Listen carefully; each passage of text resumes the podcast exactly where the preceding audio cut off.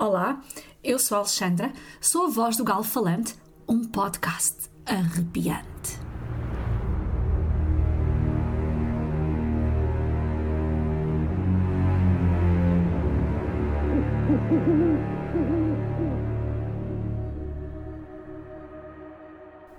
Chegou já ao fim esta temporada cápsula e ainda há quem me pergunte o que é uma temporada cápsula. Gosto de defini-la como uma viagem composta de breves etapas. Etapas leves, divertidas e sérias ao mesmo tempo, todas conectadas entre si que nos permitam uma experiência global, intensa e que nos proporcionem uma panóplia de aprendizagens. Esta temporada cápsula pretende ser uma viagem ao âmago português quem são alguns de nós, como nos caracterizamos, o que ouvimos, que nos delicia e, claro, não posso terminar sem revelar no que acreditamos.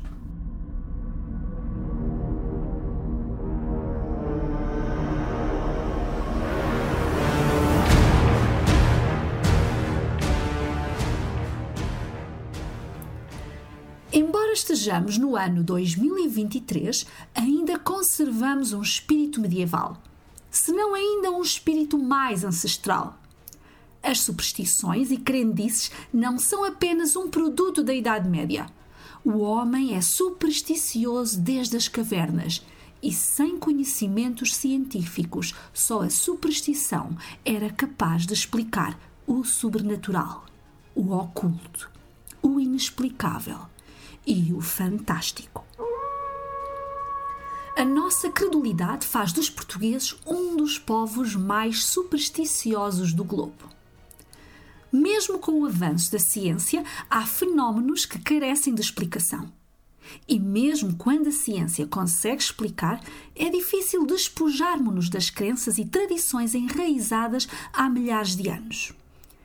Diria até que já fazem parte do nosso ADN preparados para entrar no mundo obscuro das superstições?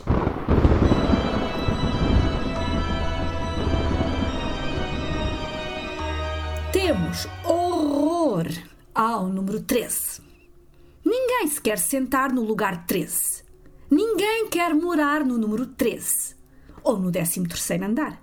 Ninguém quer ser a 13 terceira pessoa à mesa, especialmente se calhar numa sexta-feira 13. E se para algumas superstições há um antídoto, para esta, com certeza que não. Ficaram surpreendidos por haver antídotos contra as superstições? Aposto que já estão mortinhos, lagarto, lagarto, lagarto. Ainda bem que há madeira por perto. Aposto que já estão mortinhos por saberem qual a forma de reverter a maldição.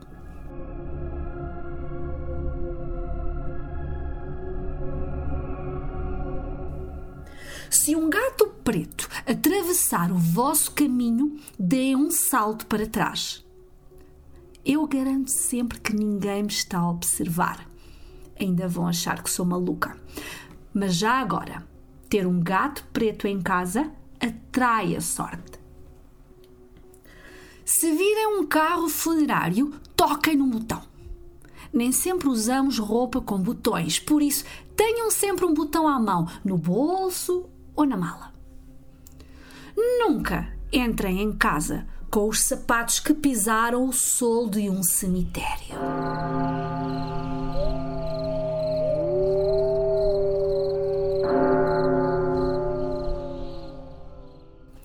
Tirem-nos à porta. Depois lavem bem as solas e deixem-nas secar na varanda. Para me assegurar de que o azar fica bem longe de mim, Sempre que vou a um funeral, levo os sapatos velhos e deito-os fora antes de entrar em casa. Ainda bem que não vou a muitos funerais, não ganhava para sapatos.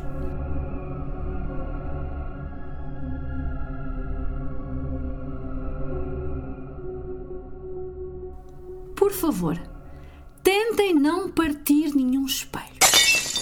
Sete anos de azar é demasiado tempo sobretudo não havendo nada ao nosso alcance que anule todas as indeterminadas e variadas catástrofes que daí poderão advir. Já é terrível saber que uma desgraça vai recair sobre nós. Porém, o pior é desconhecer o tipo de calamidade com que teremos de lidar.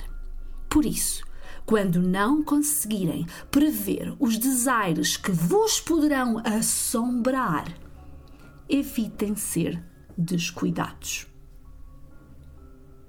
Assim, nunca, mas nunca, abram um guarda-chuva em casa. Enfiarem uma vareta do guarda-chuva nos olhos de alguém é o mínimo que pode acontecer.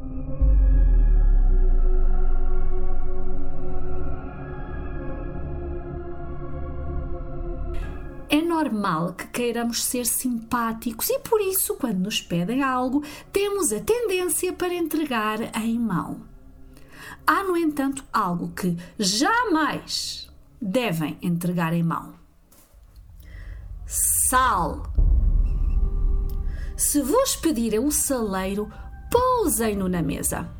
Entregar em mão pode ser desastroso. Tenho um facto testemunhas que o comprovam. Estávamos a almoçar quando uma amiga minha pediu sal. Alguém lhe deu em mão, ignorando os terríveis pronúncios desse ato aparentemente tão gentil. Eu, claro, do outro lado, a antever um manancial de desventuras, gritei: Não! Contudo, já era tarde. O que pode acontecer, Xana?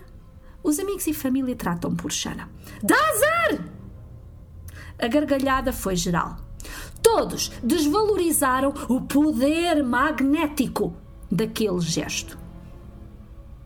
De repente, para grande espanto de todos, enquanto a minha amiga temperava a salada com sal, a tampa do saleiro caiu, assim como todo o sal, sobre a salada.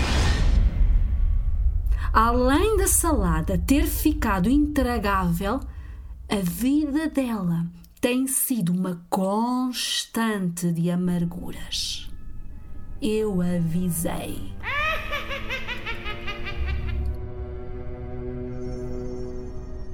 O sal também pode ser benéfico. Afastarmos os maus espíritos e as más energias, colocamos algumas pedras de sal atrás da porta. E no caso de precisarmos de fechar um negócio, guardamos na carteira três pedrinhas de sal. Por falar em dinheiro, há práticas que seguimos convictamente. Temos uma história gloriosa, pejada de feitos heróicos, abundante em riquezas. A verdade, todavia, é um pouco diferente para o povo que sempre conheceu a miséria.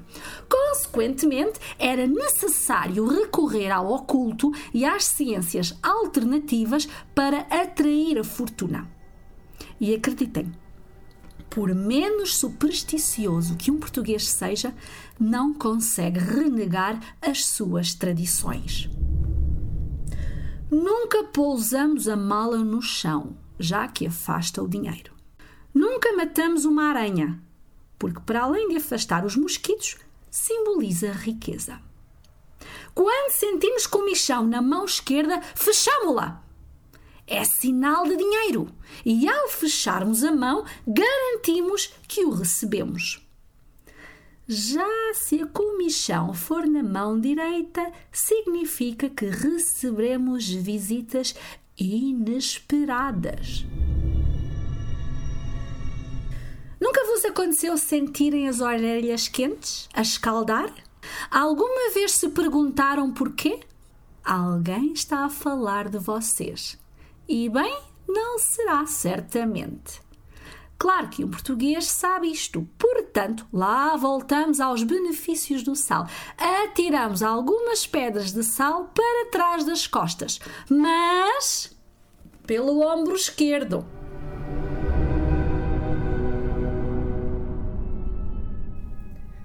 Quando nós portugueses sentimos comichão no pé esquerdo, não vamos logo a correr à farmácia comprar pomadas para o pé de atleta ou outros fungos, porque 99% das vezes não temos nenhuma infecção, ou eritema, ou eczema, ou qualquer outro problema podológico. Comichão na planta do pé significa que nos espera uma viagem provavelmente cheia de aventuras.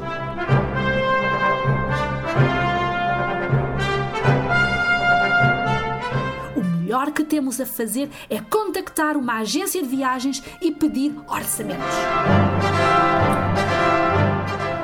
Quando entramos ou saímos do avião, fazemos-lo com o pé direito. E sabem que mais? Aconselho a que usem o pé direito para tudo.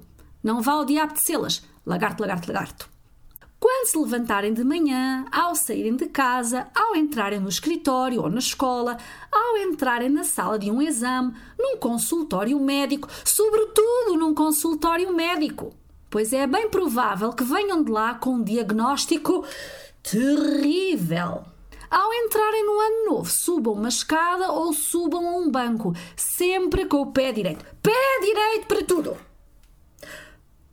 Porém, um português ou uma portuguesa que se queira casar, nomeadamente quem já tiver data marcada, convites enviados e festa organizada. Não deixa que lhe varram os pés e muito menos se sentam no canto de uma mesa. Um português cristão varra a casa para fora com o objetivo de expulsar as más vibrações e energias. Curiosamente, os judeus varrem a casa no sentido inverso, para dentro. Dizem que mantém o dinheiro a salvo. Já estão a ver. Sinto-me encurralada, no meio de um dilema sempre que pego numa vassoura. Sinto uma ansiedade e uma angústia enormes. Quero afastar tudo o que é maligno e assombroso. Não quero afastar a possibilidade de enriquecer. Não quero arruinar a minha vida por varrer na direção errada. Então, neste impasse, não varro a casa. Say what? Peço a um cético que o faça, ou a alguém que não se deixe abalar ou não compreenda estes fenómenos.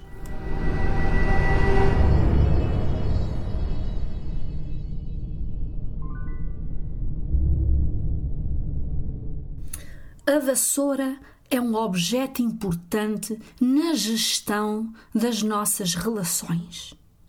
Lembram-se daquelas visitas inesperadas que nos provocaram uma comichão frenética na mão direita? Se nos quisermos ver livres de uma visita chata, pomos a vassoura atrás da porta. Tiro e queda. As visitas vão embora num ápice.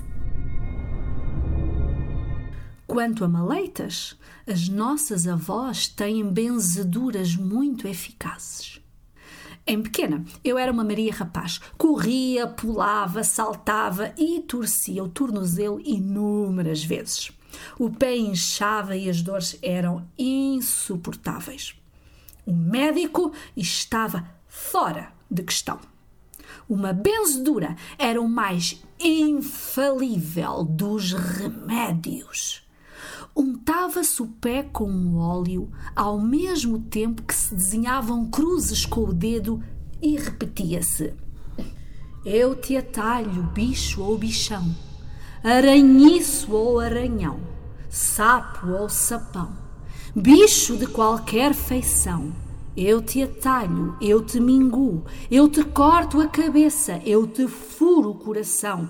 Aqui te atalho, além te mirro. E assim chegou ao fim esta maravilhosa viagem pelo universo do que é ser português. E ainda há tanto para dizer.